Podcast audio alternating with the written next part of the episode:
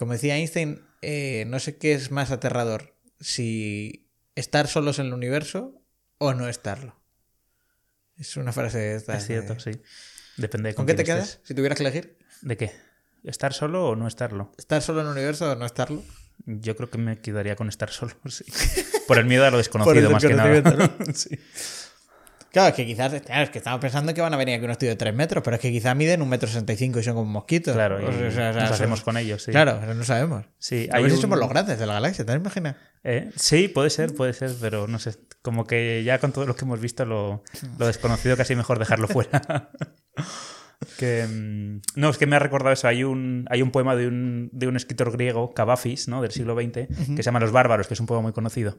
Entonces es como el miedo de los romanos a los bárbaros, ¿no? Diciendo, bueno, ¿cómo van a ser? Serán extraños, nos exterminarán, tal. Y luego cuando llegan, dice, bueno, pues los bárbaros tampoco eran tan malos, ¿no? Como diciendo, bueno, pues al final todo eso a lo que le teníamos tanto miedo y que iban a acabar con la civilización, pues en el fondo hemos, Claro. hemos seguido tirando, ¿no? Es un poco la- el mensaje. Oye, está- claro, nada. Entonces es- puedes cambiar bárbaros por extraterrestres y te sale. que cómo, han, cómo han cambiado los tiempos, ¿eh? ¿Cómo hemos cambiado?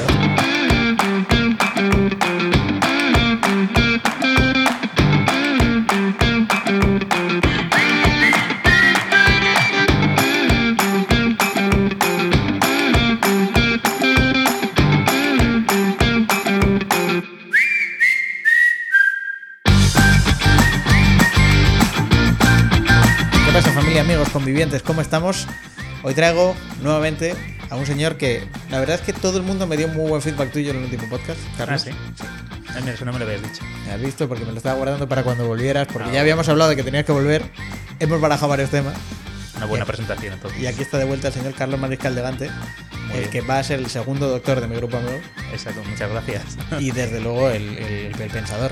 El- lo más cerca que tengo a un, a un intelectual en el grupo. Ah, bueno, bueno, muchas gracias. Eso es muy. Sí, muchas gracias por el halago. Eh, espero ya que la próxima vez que venga ya sea doctor. si todo bien. Hombre, esperemos. Esperemos, ahí va a estar. va a madera, sí. Mesa madera. arriba, mesa abajo, ahí va a estar la cosa. ¿Es verdad? Sí. Fue- qué bonito, ¿eh? Sí, será bonito. sí. Qué bonito ya tener un doctor. Además, por fin tendré un doctor en el podcast, que creo que no hemos tenido. Ah. Viene una enfermera mañana, pero no es doctora. No.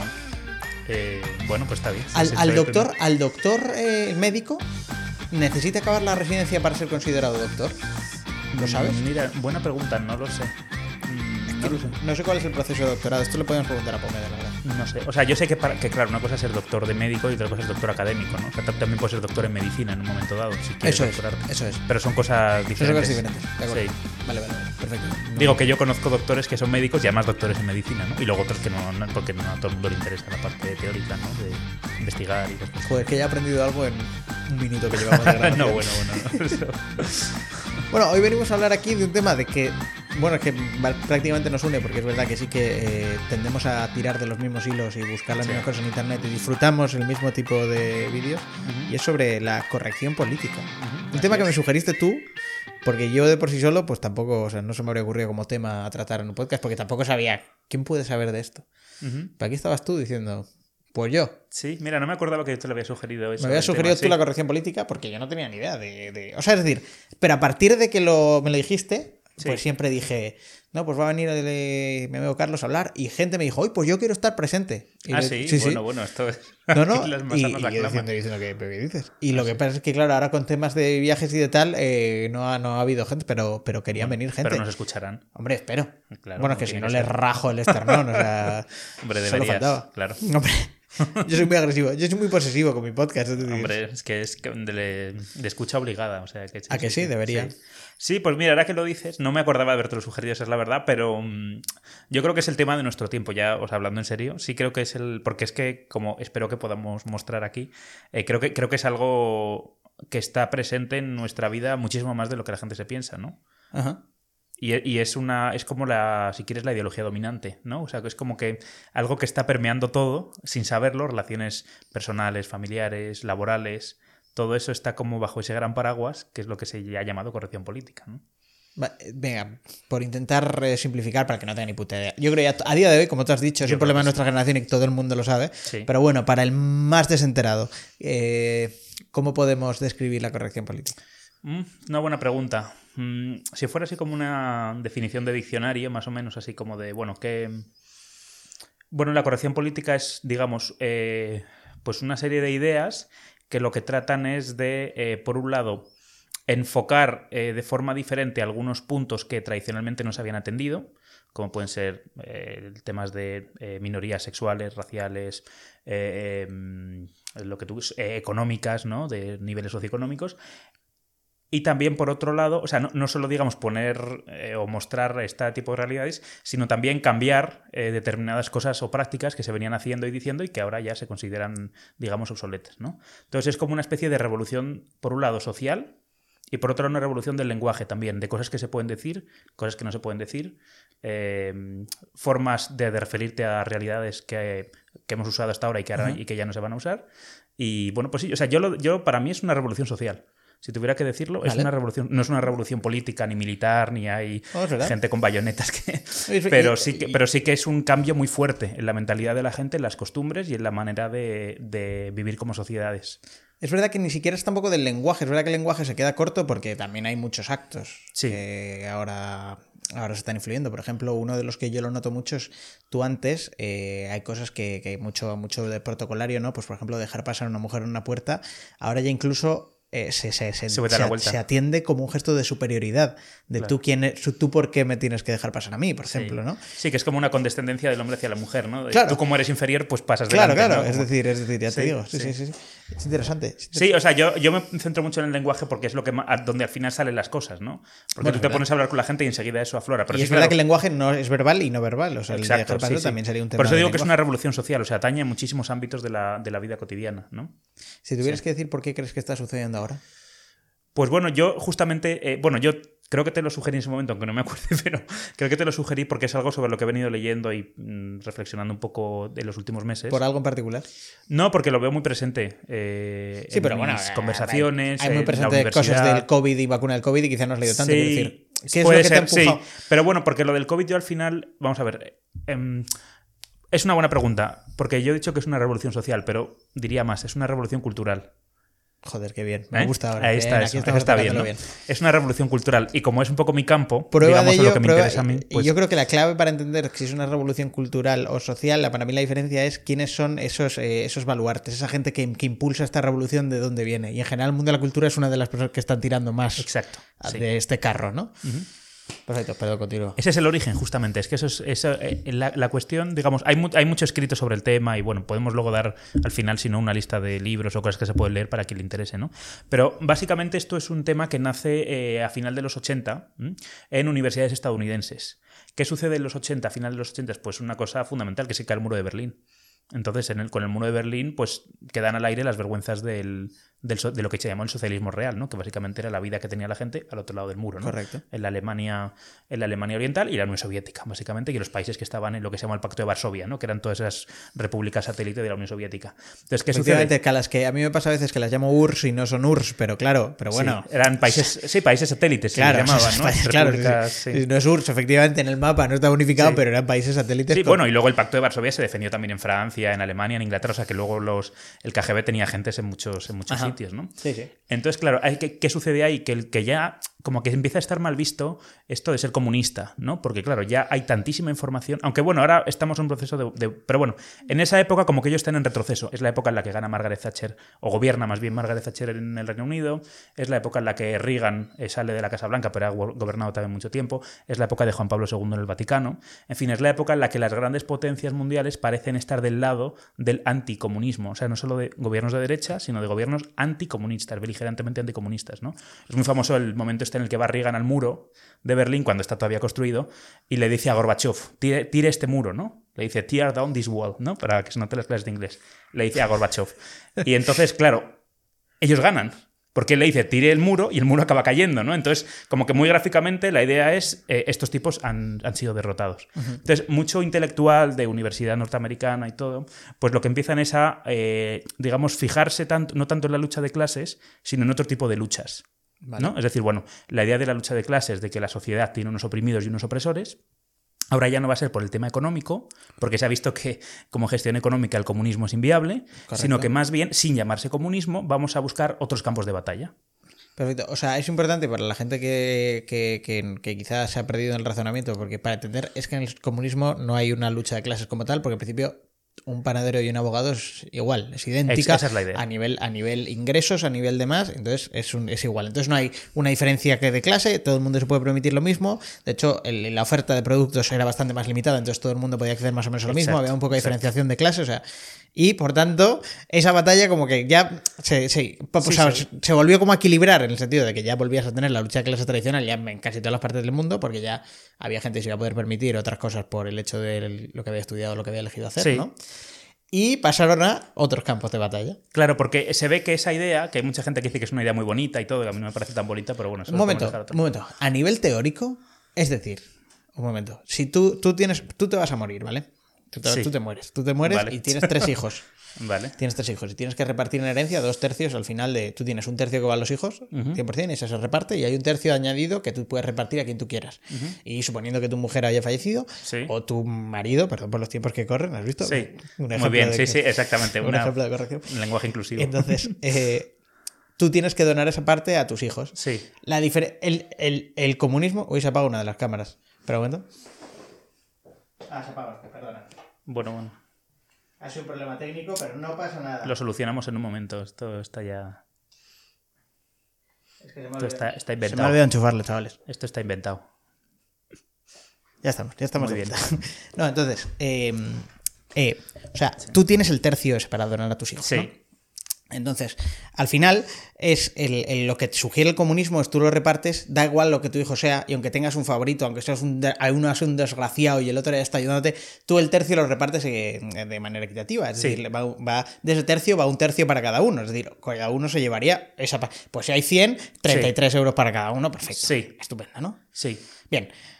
Eso es lo que dice el comunismo, al final, que al margen de lo que seas, en un modelo más capitalista, lo que dice es, yo lo reparto en base a lo que mis hijos han hecho por mí en mi vida, por así decirlo, ¿no? Entonces yo entiendo el modelo comunismo, entiendo la idea detrás. Pero es que fíjate que eso es un error de partida, porque el Estado no es un padre. Es que esta es la idea. Ellos siempre juegan con este sentimentalismo, ¿no? O sea, al final, eh, una cosa es la relación que tiene un padre con sus hijos, que es muy respetable, y otra cosa es la relación que una comunidad política tiene que tener con sus ciudadanos, ¿no? Entonces, mm, para mí más bien la idea es la siguiente. Es decir, para empezar, eso del tercio, eh, por ejemplo, digamos que entre el comunismo y el liberalismo extremo o el capitalismo extremo hay términos medios, ¿no? Los países nórdicos, por ejemplo, tienen libre mercado, pero hay un factor corrector del Estado, etcétera, ¿no? Eh, ahí podemos discutir, pero que el comunismo como tal, es decir, el hecho de que toda persona que respire, digamos, tenga que tener el mismo, los mismos ingresos, el mismo tipo de vida, eh, las mismas oportunidades, eh, eh, o sea, las mismas oportunidades sí, pero no, la- no que el Estado le dé lo mismo para que viva igual, misma casa, mismo coche, mismas vacaciones, mismas posibilidades de, económicas, porque no, porque no es cierto. Y no solo por, y, y- y, claro, ahí la, la gran, digamos, la gran promesa del liberalismo es que eso no, y es lo que, digamos, los liberales tienen que velar por ello, es que eso no puede ser fruto de ser eh, hijo de, o de venir de una familia adinerada o de una familia pobre, tiene que ser por los méritos, ¿no? Efectivamente. Por eso la Thatcher les molesta tanto. ¿no? Que ahora Netflix, sabes que tiene la nueva temporada de The Crown, sale la... Ah, sí. Yo no la he visto. No es que no he porque visto además es muy crítico con ella y yo soy bastante eh, Pro- thatcheriano. sí. Pro Thatcher. Margaret Thatcher era hija de unos tenderos de barrio, o sea, de una tienda de alimentación. Sí. ¿Mm? Eh, in- eh, entró en Cambridge en química. En Cambridge no entra la gente por ser familia Ah, de nadie, y en su caso, además, es que no, no, no era familia de nadie, todo lo contrario. Entró en Cambridge, estudió química, se presentó a diputada, no salió elegida en muchas ocasiones diputada, luego sale diputada, destaca y llega a primera ministra. ¿no? Entonces, claro, por eso les molesta tanto. Primero, porque es mujer, antes de todas estas olas neofeministas ya había una primera, una primera ministra, y además porque es de un origen humilde. Entonces, claro, to- todo este tipo, o Reagan, que bueno, eh, pero por, por no perdernos. Entonces, en toda esta época, digamos, el comunismo se ve que como gestión económica no funciona y se ve que hay otras alternativas muy carismáticas que están triunfando. Y se ve que los sindicatos se oponen muy fuerte a la Thatcher por sus reformas laborales, etcétera, y la Thatcher gana. Y gana entre los barrios más obreros de, lo- de las ciudades. ¿no? Representando una cosa que en el comunismo no se puede hacer, que es el, el- el- bueno, o sea, se, podrá hacer, pero, pero que no hay diferencia, que es que tú de la, de la nada, o sea, de tenderos, llegar a primer ministro. que es Exacto. como es el sueño, es, Es, que el, ese es el verdadero liberalismo. es el- el- claro, es el liberalismo, es, un poco de lo que vive el American. Dream. El American Dream Exacto, predica sí. en eso, ¿no? Sí, sí, esa, esa es la idea. Por eso, por ejemplo, en México o en otros países que han tenido eh, reformas neoliberales en lo económico, Claro, el tema es que tú tienes que hacer reformas liberales en todo el país, porque si solo liberalizas extremo, de forma extrema la economía, pero el resto del país sigue funcionando a través de contactos, amigos, etcétera, eso no es un sistema liberal. Es un sistema de libre mercado, pero con toda una carcasa que, no, que hace que no funcione el sistema. O sea, el liberalismo genuino es el liberalismo de, digamos, de que el que tiene más capacidad y se esfuerza más, tiene que llegar a más.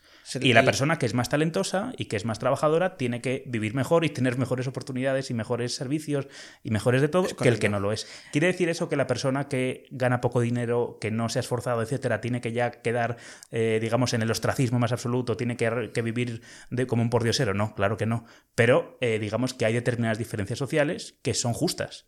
Eso sí. ¿No? esa es la idea del liberalismo. Y eso es lo que es, hoy es muy impopular, pero en esta época como que las masas lo acabaron captando, ¿no? O sea, tuvieron un apoyo muy fuerte todos estos políticos de, de, los, de final de los 80. Entonces, claro, ahí la, todos estos intelectuales marxistas dicen, bueno, ¿qué hacemos? ¿no? Y es lo que decíamos antes, el, la guerra se traslada a otro punto, también porque las sociedades se hacen cada vez menos desiguales. Es decir, no es lo mismo en la revolución industrial, que es cuando escribe Marx El Capital, las condiciones de vida de un trabajador de las primeras fábricas en Manchester, que las condiciones de vida de un europeo o estadounidense medio en los años 80 digamos, aunque había diferencias sociales, eran mucho menores que las que podía haber cuando Marx escribe, ¿no? Entonces, claro, ellos tienen que refundar un poco sus ideas. Los pensadores marxistas tienen que buscar otra forma de crear esas, esa, esa, esa oposición entre privilegiados y no privilegiados. Vale, y aquí es donde surge Aquí es donde surge la corrección política.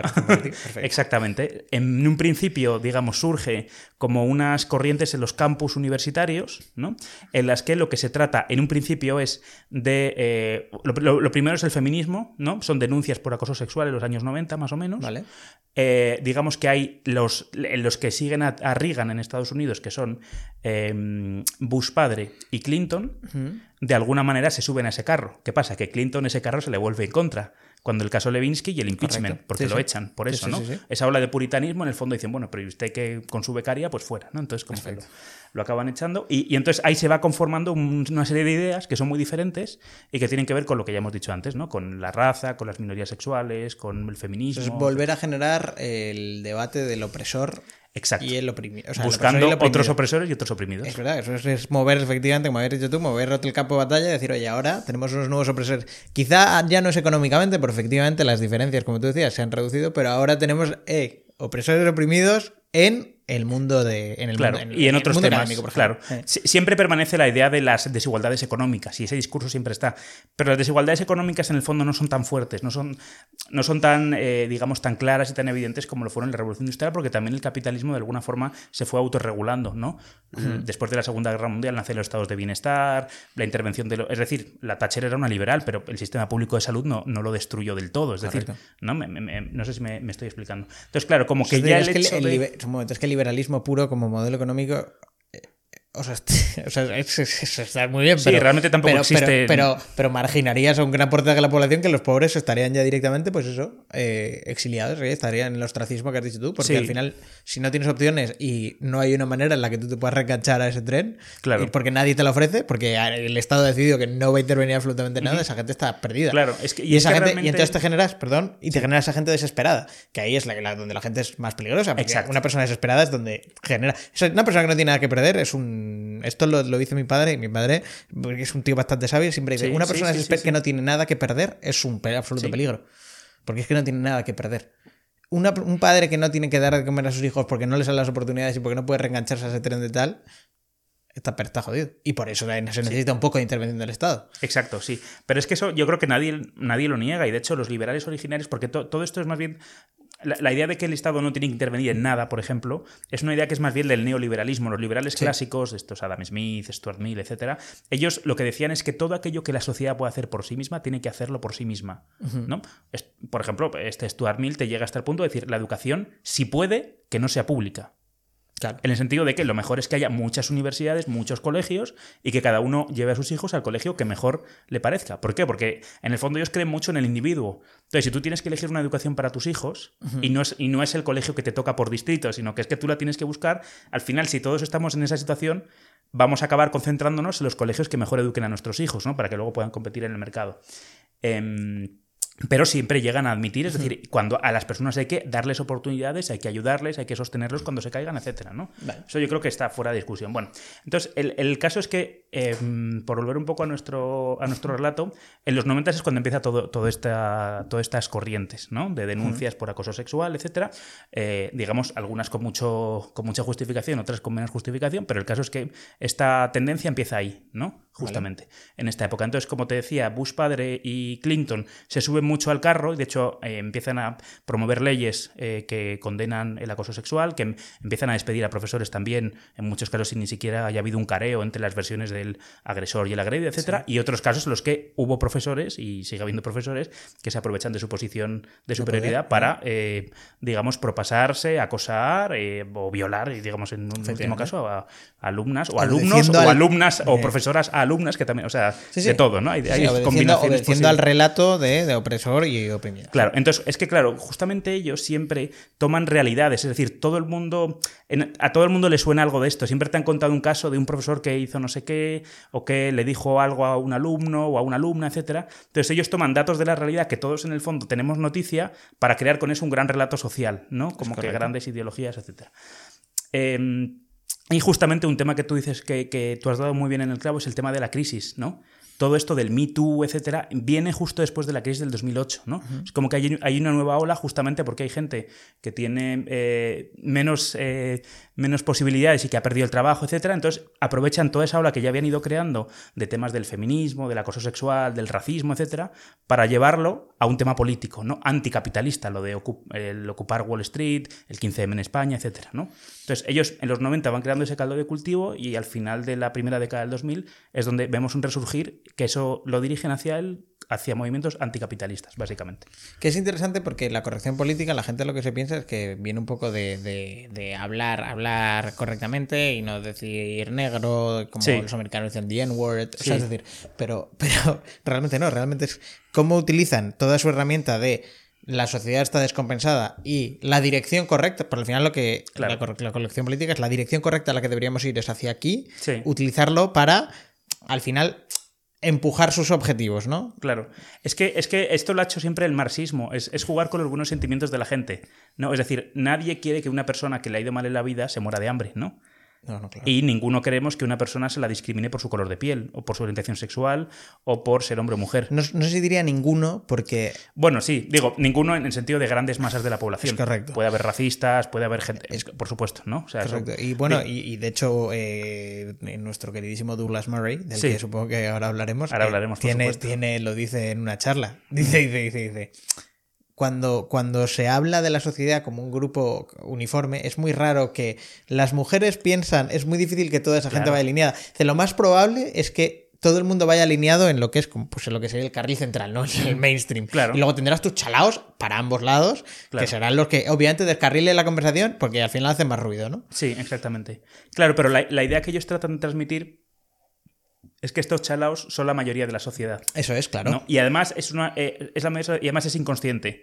Por esto la idea del microracismo, micromachismo, ¿no? ¿Microracismo? Claro. Porque tú, es decir, tú al decir, al decirte, no sé, no me sale ahora un caso de microracismo, ¿no? Pero al decir determinadas cosas, tú dices, ah, ves como en el fondo sí lo eres, ¿no? Eh, al decir nosotros en vez de nosotros y nosotras, ves como en el fondo eres un machista. Y dices, no, bueno, un momento, ¿no? O sea, usar el masculino como, como género no marcado, además es lingüísticamente correcto, es lo correcto, de hecho, en español decir nosotros y no nosotros y nosotras cuando hay hombres y mujeres. Eh, eso, eso por supuesto, pero y aquí te diría, ¿y por qué se ha elegido la O? ¿Sabes? Porque al final el lenguaje... Sí, pero bueno, porque eso pasa en, muchos, en muchas lenguas con otros géneros, ¿no? O sea, eso no es, no es nada raro, vamos. El inglés es gender free, por ejemplo. Claro, es, pero el inglés, pero por ejemplo en el alemán tú tienes que el artículo plural en alemán es die, que es el mismo que el artículo singular en femenino. Ah, pues ahí no habrá queja, claro. Claro, entonces quien sepa alemán de nuestros oyentes lo sabrá. Cuando tú tienes el di, de, i, e, que es el artículo eh, singular femenino, y cuando te vas al artículo plural en todos los géneros, es di también, ¿no? Claro, ahí lo que te pueden decir también es decir, bueno, cuando son todo hombres también es di. Pero bueno, en el caso es que ahí el femenino es el que engloba un poco a todo. O sea, es una discusión absurda que lingüísticamente en alemán está pasando lo contrario? No lo sé, fíjate, eso sería bueno. No creo porque no hay oposición. O sea, en alemán no hay eh, lo y la hay solo, o sea, perdón, no hay los y las. Es como si las fuese para las hombres, claro, las mujeres. pero no se podría pluralizar el lo. Eh, Mm, se podría, pero no se hace. Vamos, Perfecto, vale, vale, Pero es un caso de que, de que la, es decir, que cuando se conforman las lenguas, nuestra lengua es una lengua que tiene, vamos, los primeros datos del, del español es el hace siglos, ¿no? Y, la gente no estaba pensando, ay, vamos a marginar a las mujeres eligiéndolos, al igual que los primeros alemanes o germanos no estaban pensando, ay, vamos a ser feministas y vamos a decirlas para todos, ¿no? O sea, es una cosa que no, que es, es, mirar con ojos del presente cosas que pasaron en el pasado que no, no responden a nuestras, a nuestras categorías, ¿no? Muy interesante, y esto de hecho es uno de los. Y bueno, es el principal punto de apoyo, el, el, el, principal punto de apoyo de todas estas teorías. Y es que o sea, la, discriminación, en general, la, corrección política viene a, efectivamente corregir esa discriminación del pasado y traerla a nuestro tiempo como un problema. O sea, hacen un problema de más en estas cosas, como si siguiese candente problemas que quizás no lo están tanto. Claro. Sí, es decir, es usar problemas que uno ve en su vida cotidiana y luego como que concienciar a la gente de que, eh, de que está siendo opresora sin saberlo, ¿no? Como estas cosas que hemos visto ahora en Estados Unidos, de gente que a lo mejor está tomando una cerveza tranquilamente en una terraza y les viene un grupo de personas y le dicen, no, es que tú eh, levántate, arrodíllate y pide perdón a los negros porque tú eres blanco y no... dices, oiga, oiga, pues yo no he hecho nada, o sea, no sé, cómo que... Es como la idea de decir, bueno, tú no lo sabes, pero en el fondo eres parte de la opresión. Es verdad. Es como que sí. es esa idea de, que como, es como un evangelio en el fondo. Es, es, predicar una, una, una, realidad de la que la gente supuestamente no es consciente y de la que sería responsable también. ¿no? Interesante que saques lo del evangelio porque de hecho, uno de, las, de los movimientos ahora que, que, se saca, y esto lo saco a raíz de nuestra labor de evangelización en Latinoamérica, cuando Colón y, sí, y, eh, Anco fueron a, Latinoamérica y de hecho ahora mismo están básicamente bueno tirando estatuas de Colón en, Estados, Unidos. No sé en México cómo está la situación. Bueno, en México quitaron una que había en el paseo, es como, digo, pues un poco el equivalente, vamos, no sé si decir. Bueno, como la gran avenida de la Ciudad de México, había una escultura de Colón y siempre ha tenido grafitis y de todo. Entonces la quitaron con la excusa de limpiarla y nunca la han vuelto a reponer, ¿no?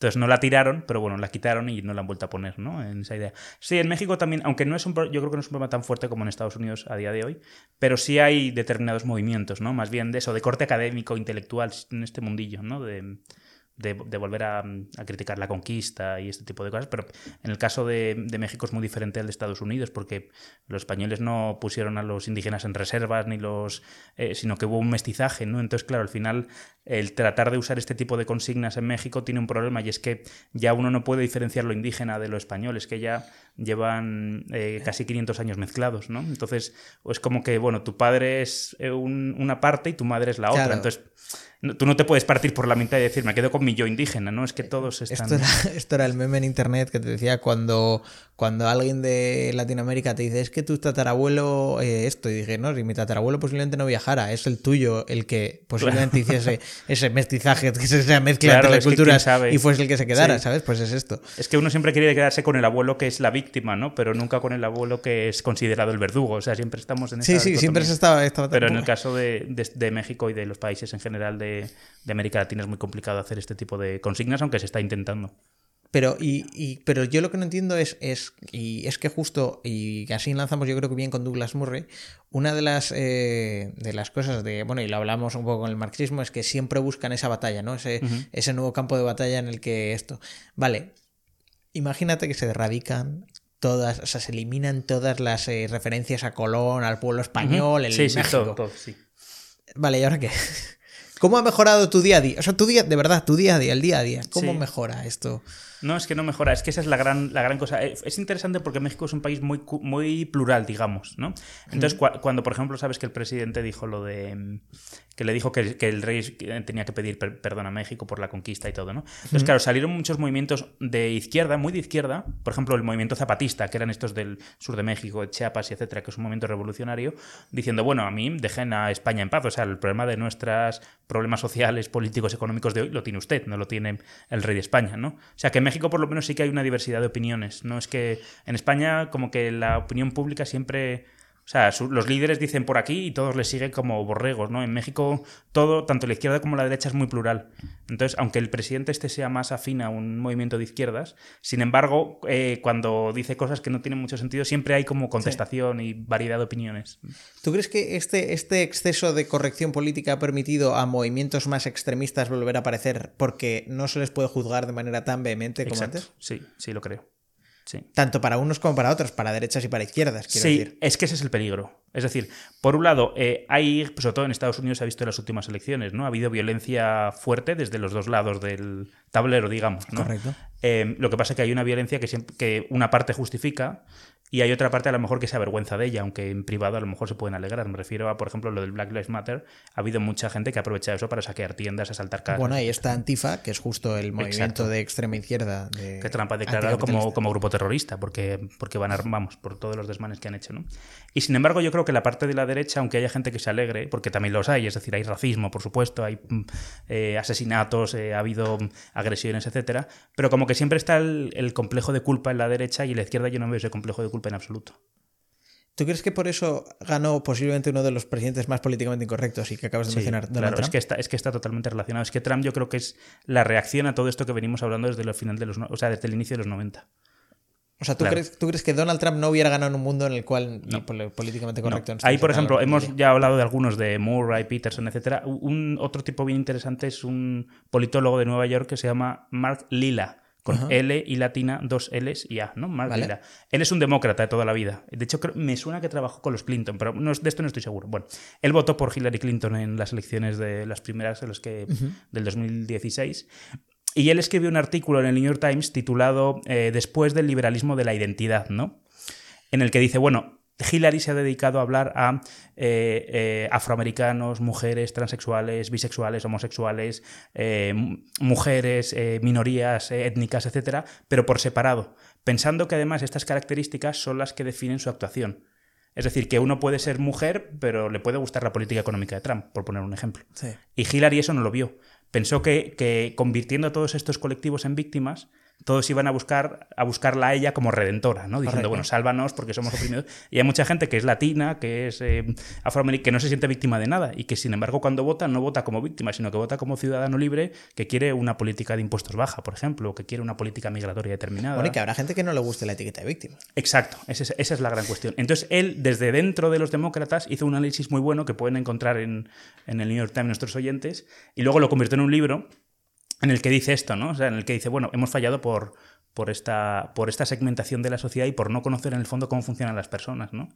Es bastante, es bastante interesante esto, claro, el, el hecho de, de- O sea, está muy bien el, el yo puedo pertenecer. Por, de hecho, tiene un poco de políticamente incorrecto el hecho de que solo por ser de un grupo tú ya me identifiques como víctima. Claro, es que, es que para mí esta idea de la victimización es lo más racista, lo más clasista y lo más homófobo que puede haber.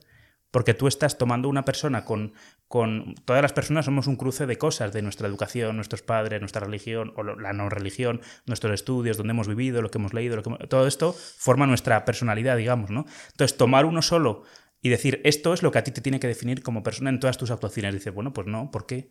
¿No?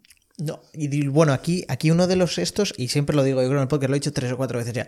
eh, cuando a Kanye West le preguntaron, eh, dice que, que cuál cree que es uno de los eh, como de los pilares clave del racismo, de por qué, por qué sigue ocurriendo y cómo eso se solucionaría, dice, cuando a mí se me deje de meter en la lista de el negro más rico. Claro, Porque dentro de ahí ya hay una discriminación. claro. Méteme en la lista. Méteme. ¿Dónde estoy en la de los más ricos? No es la de los negros más ricos, o la de las mujeres más ricas, o la de los gays más ricos, Claro, o gays más influyentes. exacto. Es que dentro de ahí me estoy. O sea, y, si- y pues- y además se hace, se hace dentro del, de- del gremio. Quiero decir que se están autodiscriminando Claro. al meterse en esa lista. Es que ahí hay dos cosas. Eh, por un lado, es, es justamente esto, y de hecho las primeras medidas que hubo, quiero recordar que fue con la, con la administración de Bush padre, de discriminación positiva. Es decir, de cuotas de mujeres, cuotas de afroamericanos, cuotas, cuotas, cuotas, ¿no? Pues este- Cuando Margaret Thatcher no necesitó de ninguna cuota para llegar a ser primera Pero claramente primera esto es uno de los mayores ejemplos de, de- de corrección política, del hecho de, de es mucho mejor tener una cuota para mujeres para yo alcanzar un número de mujeres que sea... Es que esa es la segunda parte. Es que hay muchas personas que a lo mejor no llegarían a determinados puestos si hubiera una libre competencia entre hombres, mujeres y de todo, y que sin embargo utilizan esta discriminación para llegar al poder. Y no me estoy refiriendo a ningún ministro de España, o sea, no pienses que No, tengo no, a nadie no, no, no, por favor. No, por favor. Pero Eh, sí, sí, así, así es, ¿no? Entonces justo estamos en las consecuencias de eso, ¿no? De esa, de esa discriminación positiva. Sí, es que es, es interesante la discriminación positiva porque, claro, al fin y al cabo termina favoreciendo el modelo que, que, o sea, te cargas la meritocracia, ¿no? Y vuelves a un modelo en el cual, por ser panadero tienes que llevarte el mismo, o sea, es decir, volvemos al modelo ese de comunista, ¿no? Exacto. Y que justamente por eso yo defiendo tanto el liberalismo, porque el liberalismo en sus orígenes, no el liberalismo económico, sino el liberalismo que, que es una filosofía completa, ¿no? Del ser humano, es mucho más justo. Y, todas estas, eh, es decir, el machismo es antiliberal por definición. El considerar a la mujer menor, inferior o, eh, en fin, de, de, una especie, digamos, de una subespecie, eh, eso, es, eso es antiliberal. Pero también el feminismo radical es antiliberal. ¿Por qué? Porque no, porque, no, porque no ve en la mujer a un ser humano con sus capacidades, con sus cualidades, con sus potencias en el futuro. No, o sea, le ve necesaria de una ayuda, de una Claro, de una pobre persona que hay que ayudar y no, no. O sea, tú deja que la gente. Por eso eh, el mensaje liberal original es tan interesante, ¿no? O sea, que la sociedad por sí misma puede hacer todo aquello que sea capaz de hacer, sin necesidad de que te venga el papá famoso. De hecho, este, hay un escritor mexicano que fue premio Nobel Octavio Paz que hablaba del ogro filantrópico, ¿no? Es decir, esta idea de, de, de, de como esos estados gigantescos que están siempre preocupándose por los pobres, él decía, bueno, mejor vamos a dejar de crear estos gigantes burocráticos que se preocupan por los pobres y ustedes denles oportunidades para que puedan dejar de ser pobres, ¿no? Con eso ya haríamos, haríamos suficiente. Ah, es interesante esto. Eh, sí, sí, es que es un tipo bien interesante, Octavio Paz. De hecho, Octavio Paz fue comunista en su juventud y abandonó el comunismo y de hecho por eso ahora es casi un proscrito en... Jordan Peterson también era, de ideología comunista al final y ha terminado siendo pues uno de los mayores críticos del, del posmodernismo. A ver, eh, me has traído el libro de otro de los pensadores de Douglas Murray. Sí. Que, por contarme un poco qué, sabes de Douglas Murray. Mira, este señor es. Eh, creo que él estudió literatura en Oxford. Es el editor de The Spectator, que es la gran revista conservadora del Reino Unido desde hace, creo que desde el siglo medios del XIX. Lo hablábamos antes, un periodista que no ha estudiado periodista. Es, exactamente, un periodista que no ha estudiado periodismo, pero es un gran, o sea, es un gran escritor. De hecho, su libro este está primero en ventas en Amazon, en listas de los más vendidos, de los libros más recomendados.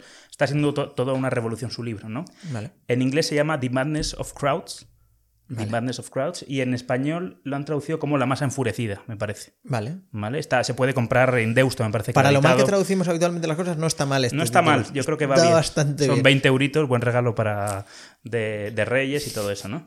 Entonces, él lo que hace es, eh, tocando tres temas, que son el género, ¿no? O sea, el, el, género, la, raza y me parece que es lo trans, me parece que es la tercera.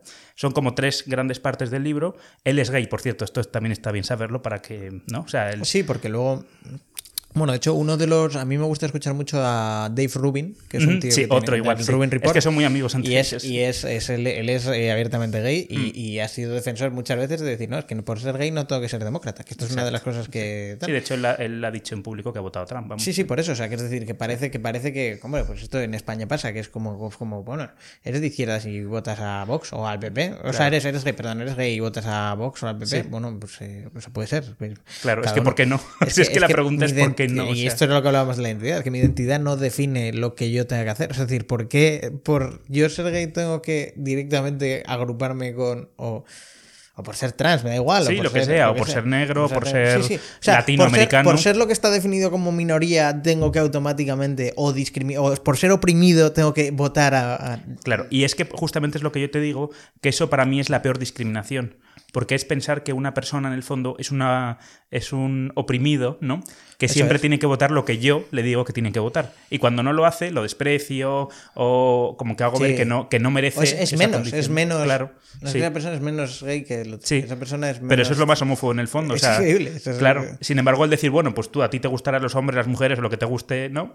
Pero pues tú eres un ser humano con capacidad crítica y con libertad. Entonces tú elegirás hacer en tu vida lo que, lo que consideres. ¿no? Es, una de estas cosas. Perdón, estábamos hablando de Douglas, Douglas Murray. Douglas Murray. Entonces, este libro es, muy interesante por eso. Hay miles de vídeos en YouTube de su promoción del libro y te digo que está teniendo mucho éxito. Y entonces, y es un tipo muy crítico, muy irónico, con esa ironía británica tan, tan simpática. Y entonces él, justamente habla de, estas cuestiones, ¿no? Ha escrito ese libro porque pues él está asustado del, del punto al que ha llegado esto. ¿Y qué, tiene, tiene algún tipo de conclusión al respecto de, dónde mm, cree que va a acabar? En las conclusiones no. Lo que, él lo que dice, bueno, lo que dice es que cree que él, digamos que si esto sigue así, las consecuencias van a ser eh, pues unas sociedades mucho menos libres, mucho menos plurales y muy peligrosas. Y que entonces él lo que quiere, digamos, es un poco una llamada de atención y decir, bueno, esto tiene que cambiar, hay que darle un nuevo rumbo a, a esto, ¿no? ¿Por qué? Porque muchas veces este tipo de consignas se utilizan para encubrir movimientos muy peligrosos de violencia real, movimientos que son al final más perjudiciales para los países que aquellos, eh, digamos, ogros a los que se dice combatir. ¿no? Entonces, él, está diciendo, bueno, cuidado que con esto de la muerte de Floyd, por ejemplo, ¿no? en Estados Unidos, estamos amparando que haya gente que, que atraque casas a punta de rifle, como han hecho en Estados Unidos.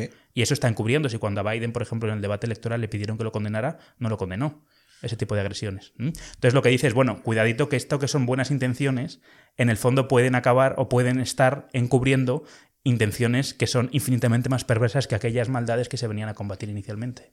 Pero insisto, esto puede ser la pescadilla que se muerde la cola, porque si terminas apretando mucho al, al oprimido... Exacto o sea, al opresor, al opresor. terminará siendo el oprimido. Y terminará siendo opresor de verdad, a lo mejor. O bueno, también. porque, claro, es que aquí puede pasar dos cosas. Es decir, que los que están, van de oprimidos se conviertan en opresores y acaben, y acaben, digamos, rigiendo sociedades donde la censura, en fin, muchas cosas se acaban imponiendo. O que haya gente a la que se arrincona, como tú decías, se arrincona tanto, los hombres, por ejemplo, ¿no? Las leyes que, que dejan a los hombres sin derechos en muchos procesos judiciales, por ejemplo. Que al final hay una reacción tal que digan, bueno, hasta aquí hemos llegado, ¿no? Entonces, eh, por eso el es que el marxismo siempre necesita de un conflicto social. Siempre necesita de que haya oprimidos y opresores. No, no, la, idea no es, no es vamos a debatir libremente ideas, sino que ellos ya tienen una idea preconcebida de quiénes son los buenos y quiénes son los malos. Entonces, para ellos los debates, la política, la educación, no son formas de discusión libre, son formas de transmitir propaganda.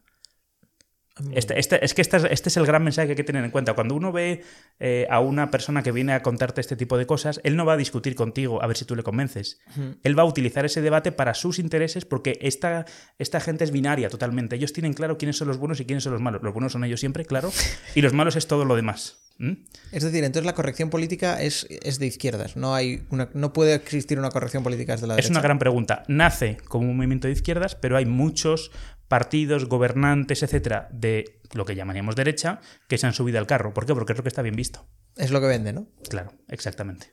Pero claro, al ser lo que vende, al final, o sea, tendemos hacia una sociedad en la cual... Eh, uniforme. Uniforme, en la que todo el mundo eh, habla con claro. esto, y, y, nosotros puede ser la manera en la que nos refiramos a, a, esto, ¿no? Claro, y que tú puedas, esta, esta conversación que estamos teniendo tú y yo aquí, que llegue a un punto en el que, es decir, vamos, es que eso ya ha pasado. Twitter, Facebook, bueno, es que eh, YouTube. justo mira donde estábamos yendo es ahí.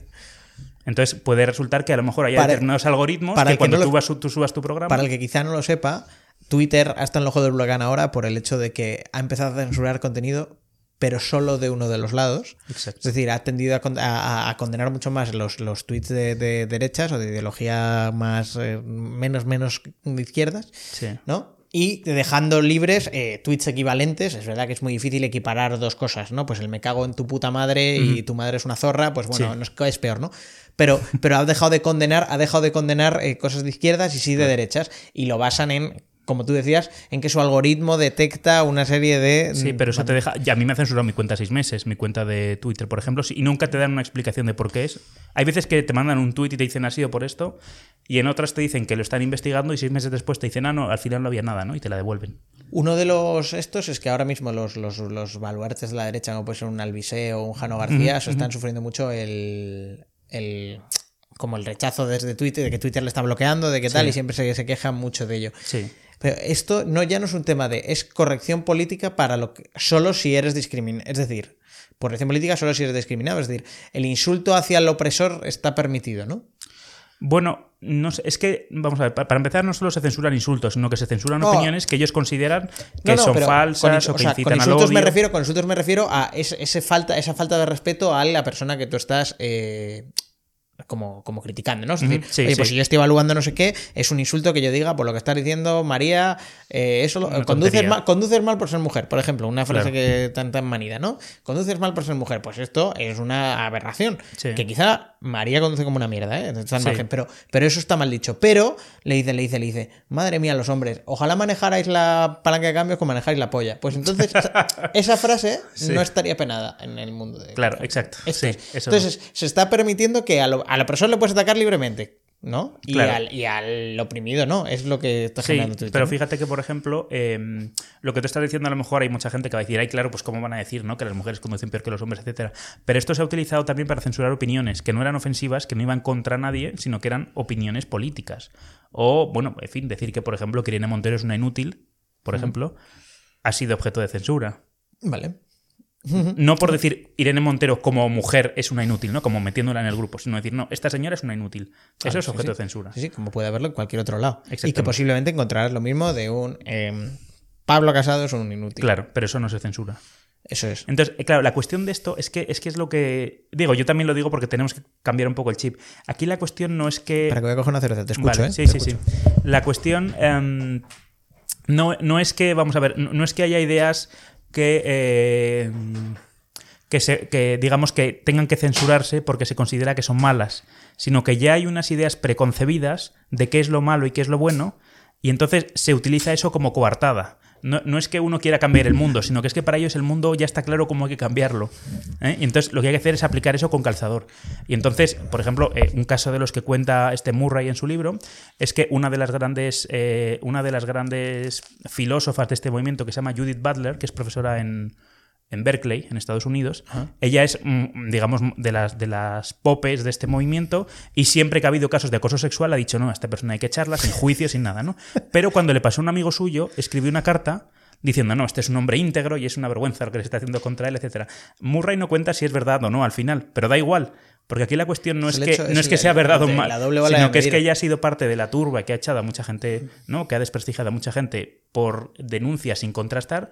Y cuando denuncias sin contrastar a un amigo suyo, entonces ya lo defendemos, ¿no?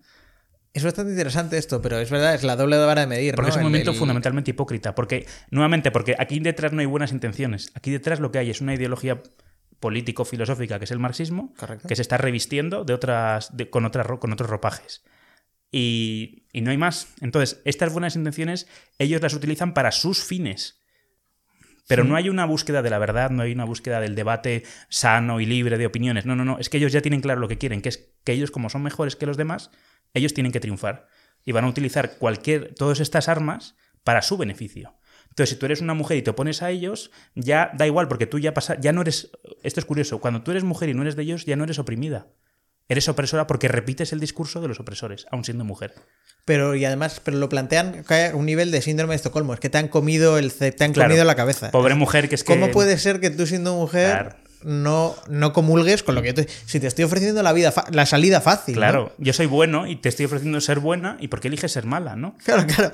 Eso es, eso es. sí, sí. La bondad, o sea, Es horrible, o sea, si lo piensas fríamente, es un mundo terrible porque, porque está calando y porque además, es decir, es una ideología que no se presenta como ideología.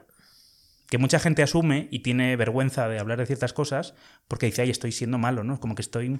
mm, Y, y lo, y lo que hay que tener en cuenta no es que tú no estás siendo malo, es que aquí hay un conjunto, digamos, de, de eso, de, de intereses ¿Eh? que te están haciendo cambiar tu pensamiento y tu manera de expresarte.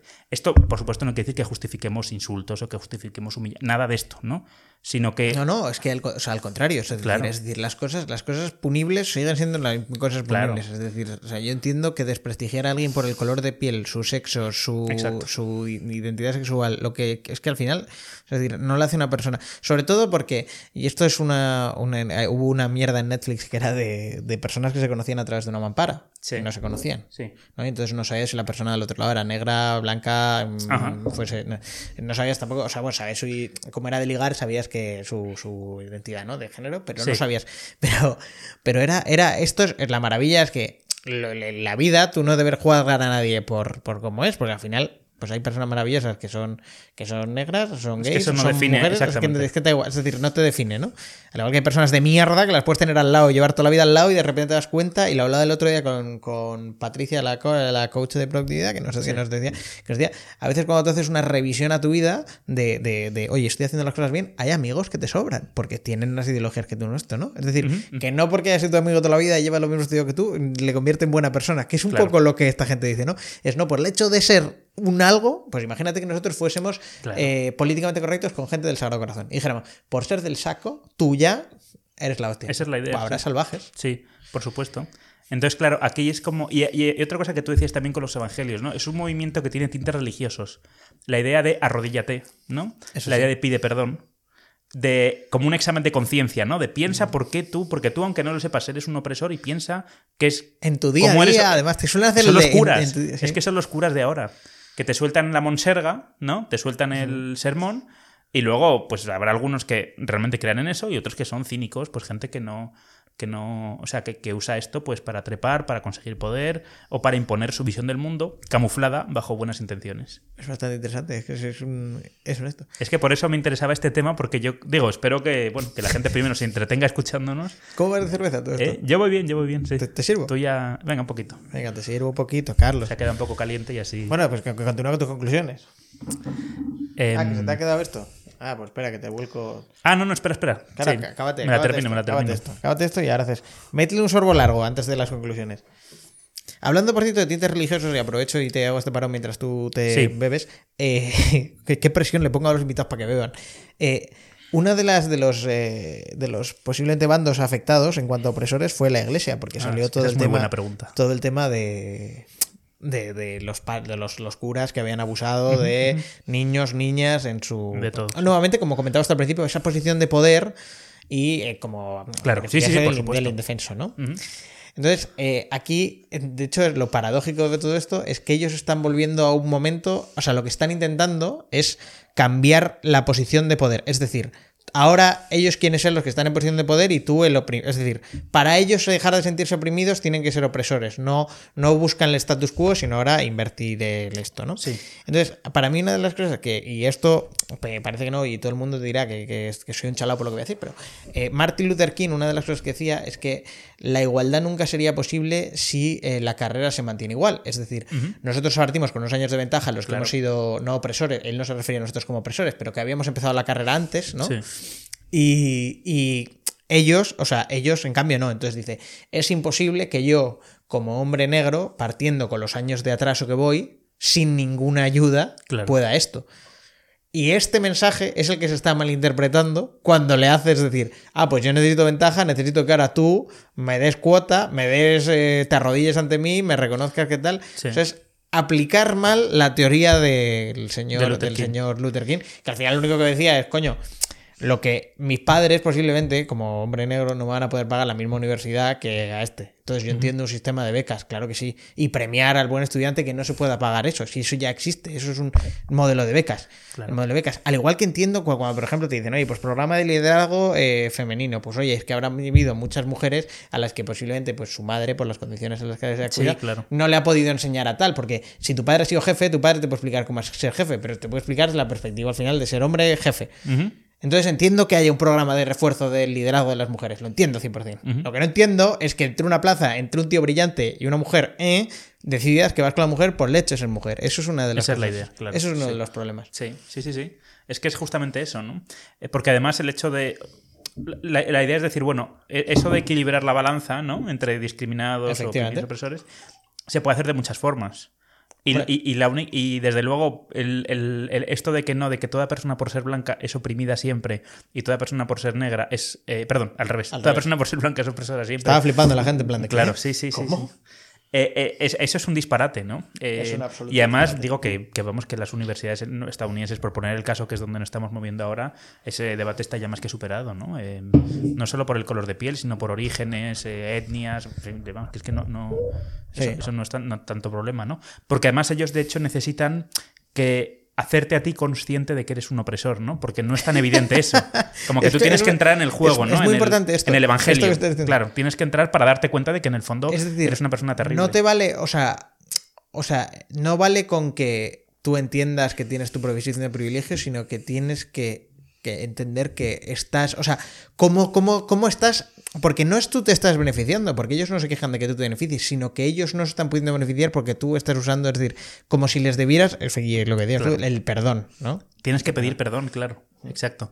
Y el tema de la Iglesia Católica es, es muy interesante, ¿no? Porque, bueno, yo lo desligaría un poco del tema de los abusos sexuales, porque, bueno, lo de los abusos sexuales es una, vamos, son casos que están ya investigándose, que Sí, ha sí, habido no, ya no. condenas, gente que a la cárcel. No, pero que otra vez volvemos a. Es verdad que si yo entiendo que en el debate de opresores y oprimidos a veces llevan razón.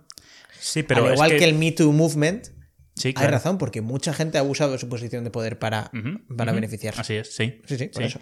Eh, lo que pasa que fíjate cómo la, la iglesia también es muy hábil, ¿no? Eh, como buenos políticos que son.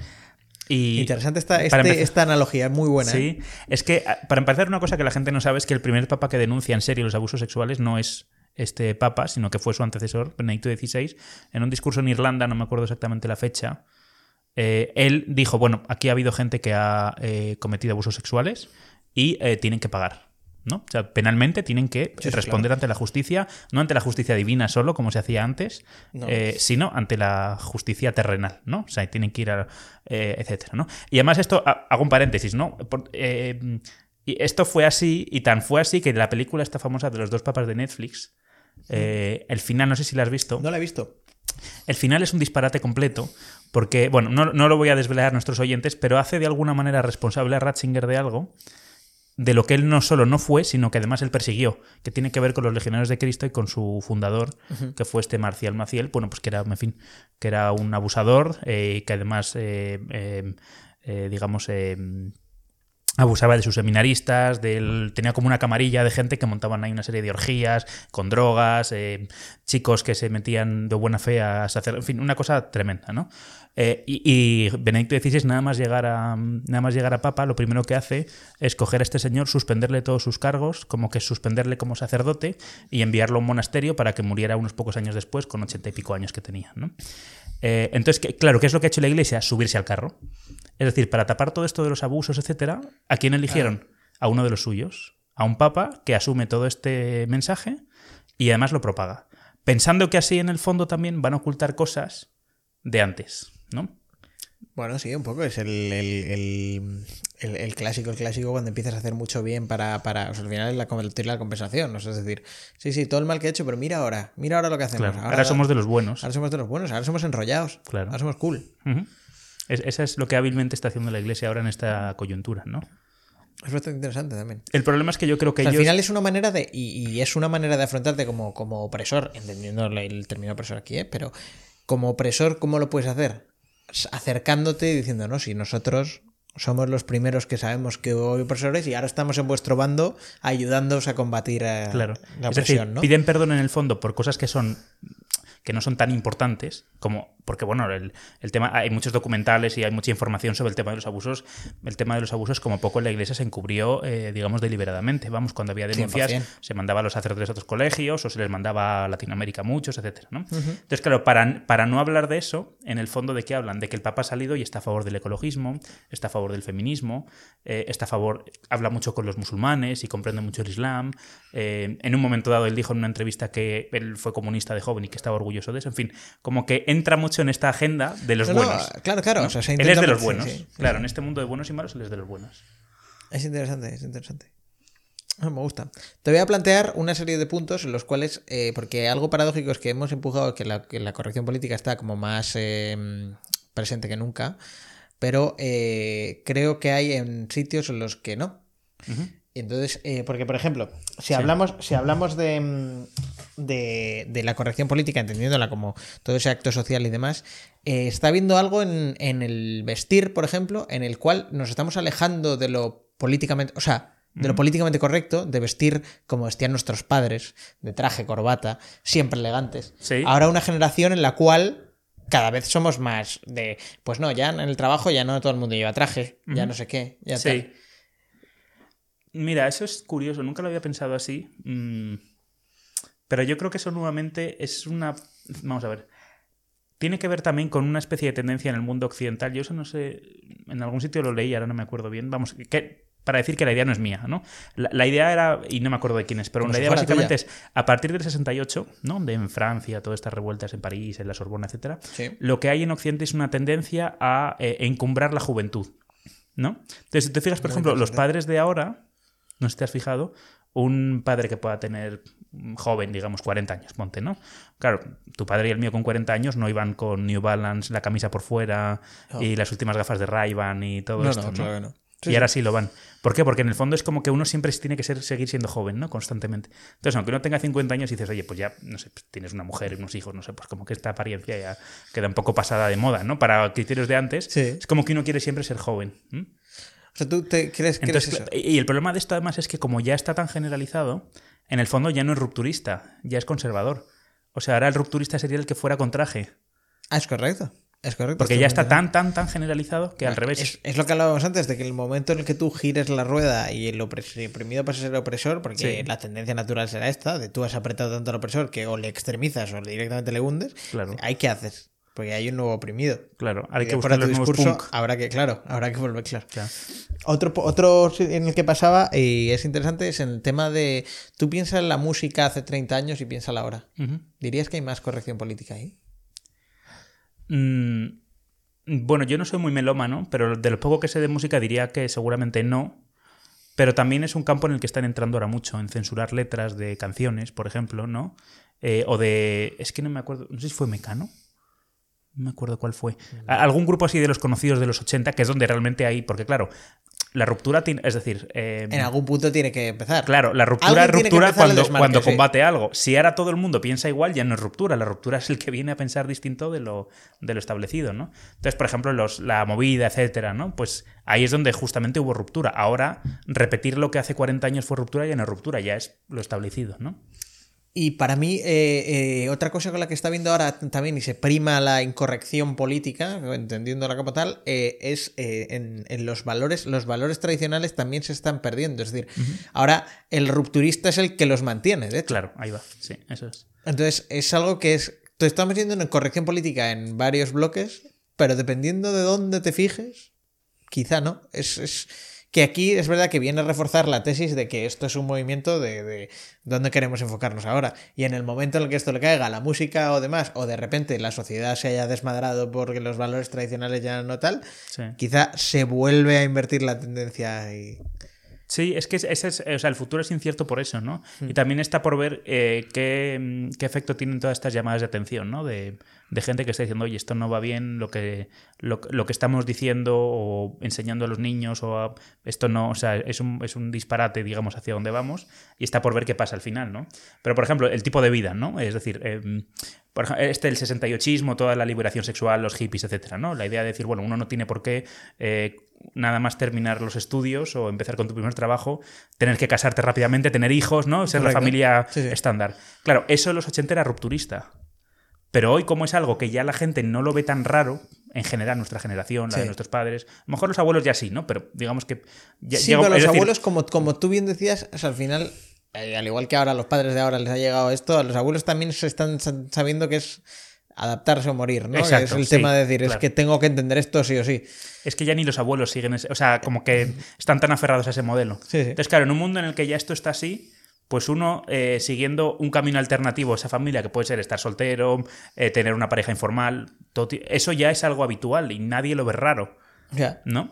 Entonces, ¿qué, qué- qué es lo rupturista? Pues el hecho de, de que una mujer joven diga, pues yo quiero ser madre, no quiero trabajar en. no quiero tener vida profesional, quiero ser ama de casa.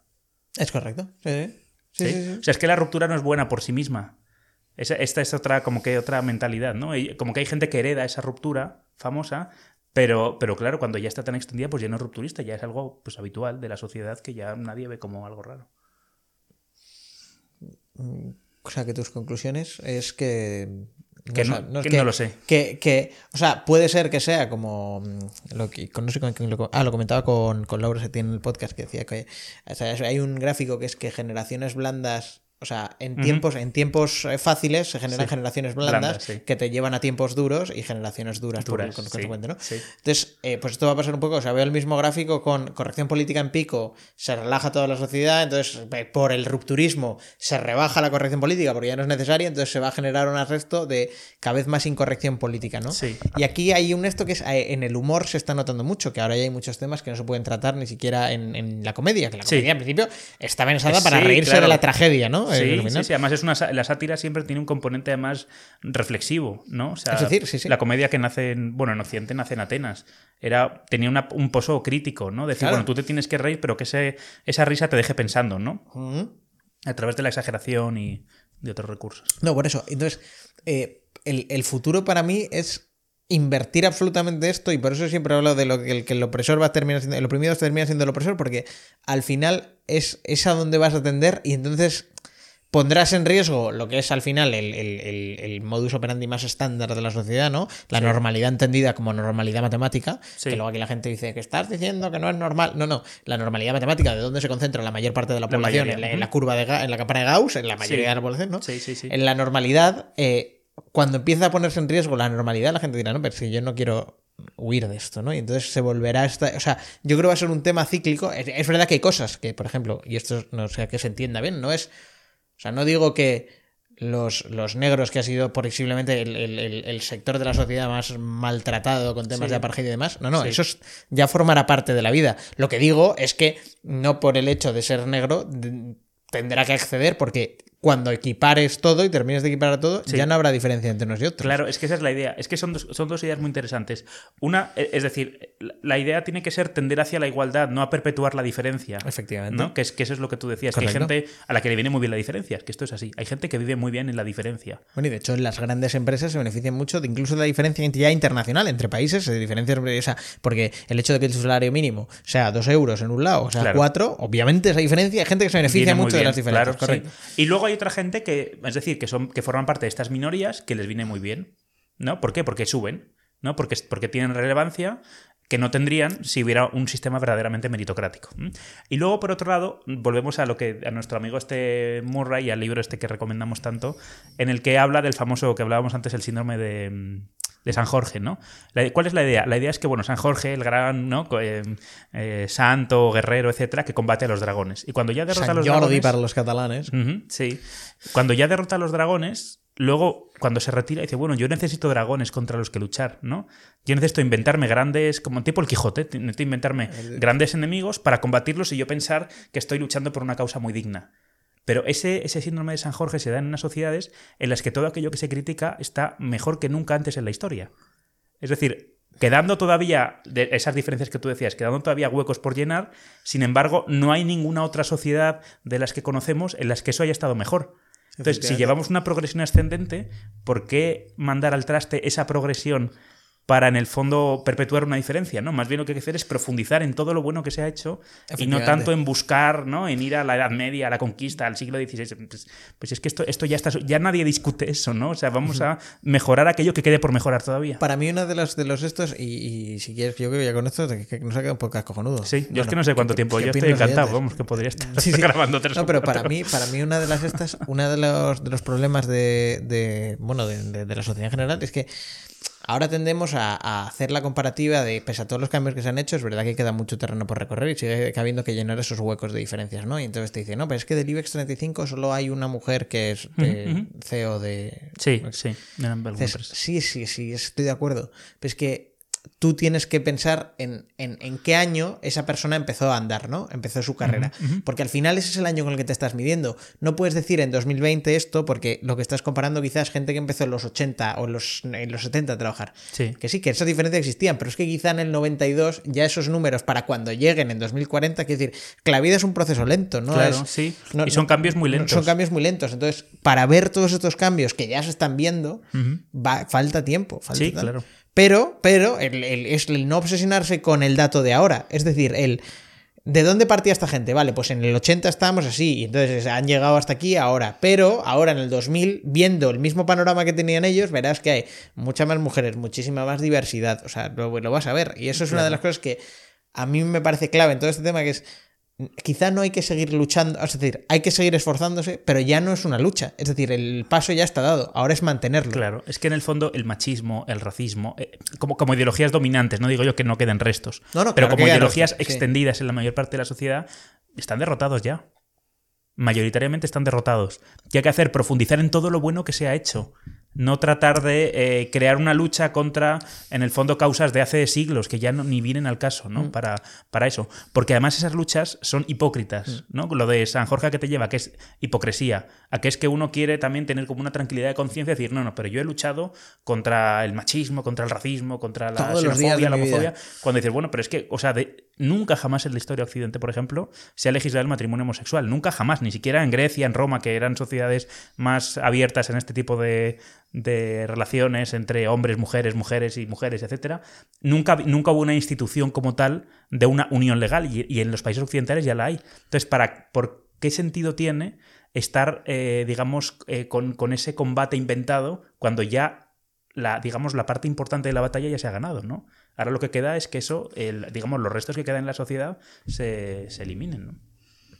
Pues me ha gustado mucho esta conclusión como para, para cierre. Bueno, aún queda el- los tornos. Ah, los famosos tornos, sí, a Los ver qué frase tornos. me toca. Esta es- ¿Está preparado? Eh, sí, venga, vale.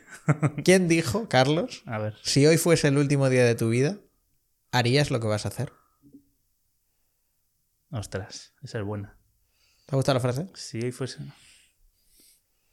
Tienes tres intentos. No, bueno, es que... Tres, Yo creo intentos, que no lo voy a hacer. sí. tres intentos a pegar al aire. No te dicen de qué ámbito viene, de... Y ya te lo digo. Hombre, es que yo, yo sé quién es, entonces te puedo decirlo, pero te, te, pi- te pierde una, una oportunidad si quieres. Vale, ¿Pierdes una oportunidad? sí. Es, eh, es del ámbito eh, tecnológico, esta persona. Ah, vale, bueno, entonces ya estamos más centrados. Steve Jobs. Muy buena. Muy bien, hombre. Gracias por la ayuda, ¿eh? Porque si no... Podría haber sido Bill Gates, que también habla mucho. Sí, es verdad que por la parte esta de... ¿Cómo se llama? De... eh, de autoayuda, ¿no? Este plan que tiene siempre de wishful Claro, y thinking. y le estas gusta mucho, le gusta mucho el Claro. meterse en estas mierdas. Si hoy fuese el último día, Si hoy fuese el último día de tu vida, harías lo que vas ¿qué a vas a hacer. hacer? Eh, está bien. No, no, pues sí, eh, pues eh, tengo que Si donar fuese el último día de mi vida, seguramente estaría aquí, o sea que eso no... ¡Ay, qué bonito! Joder, es que te hay que quererla este chico. visto, que venga, que venga. Para que me invites a la siguiente. Hombre, venir, venir viene seguro. Otra cosa es que la gente quizá ya no te adule, pero da igual. Ah, bueno, seguro que sí, hombre, sí. Eh, bueno, estos 20 euros, para que porque no los vas a donar tú, los tengo que contar yo. Estos, eh, el mes de enero lo vamos a dedicar entero a la Fundación Bobaz, creo que es, que es la de parálisis o que para personas con parálisis mental. Y ahí van a ir todos los euros que generemos y los primeros, los míos. Bueno, está bien, está bien, hombre, hay que contribuir. Y tú, ¿qué pregunta dejas a, bueno, a mañana, a, a Esther Goco, a mi enfermera favorita? Eh, está bien porque no había pensado nada. Mm, Mires con la mente abierta, fresca. un poquito, sí. Sí, sí, sí. Eh,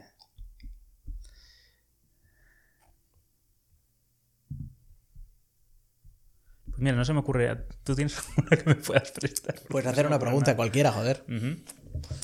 Puedes hacer una pregunta cualquiera, si la puedes relacionar con, con el, Con el tema, contenido. con el tema mola, porque es como, joder, qué bonita forma de cerrar.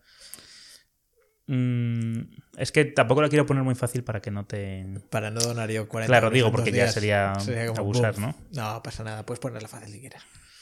Pues yo, es que es un personaje al que yo reivindico mucho, así que lo voy a reivindicar también aquí. Perfecto. ¿Quién fue la, la primera mujer que fue primera ministra del Reino Unido? ¿Eso no lo va a saber todo el mundo? Yo creo que sí, pero. Vale. ¿O quieres una un poco más No, complicada? no, no, no, no, no, donaré yo seguramente, pero entonces aquí solo hay una oportunidad. Aquí solo hay una, sí. Yo creo que lo de las tres ya no, Sí, no, no te me vale. parece sí. bien, me parece bien. Joder, está...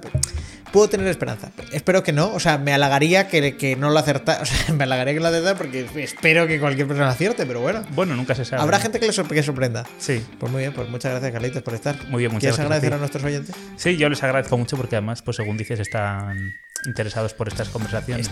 Están contentos contigo, eres uno de estos personajes que ha marcado. Está la abuela Charo, demás. Hay gente que está Sí. contenta Ah, contigo bueno, por lo está bien bien. que hablas.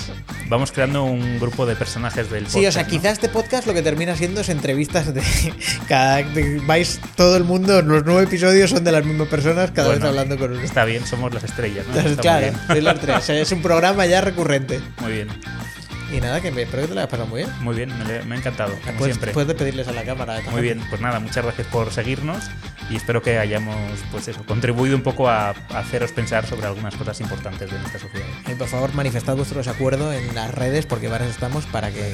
Para crear polémica. Claro, eso es, para que generar polémica. Y si es acuerdo, también lo pueden manifestar. Efectivamente. Pues nada, pues muchas gracias, Carlos. Muchas gracias a vosotros. Y nada, nos vemos.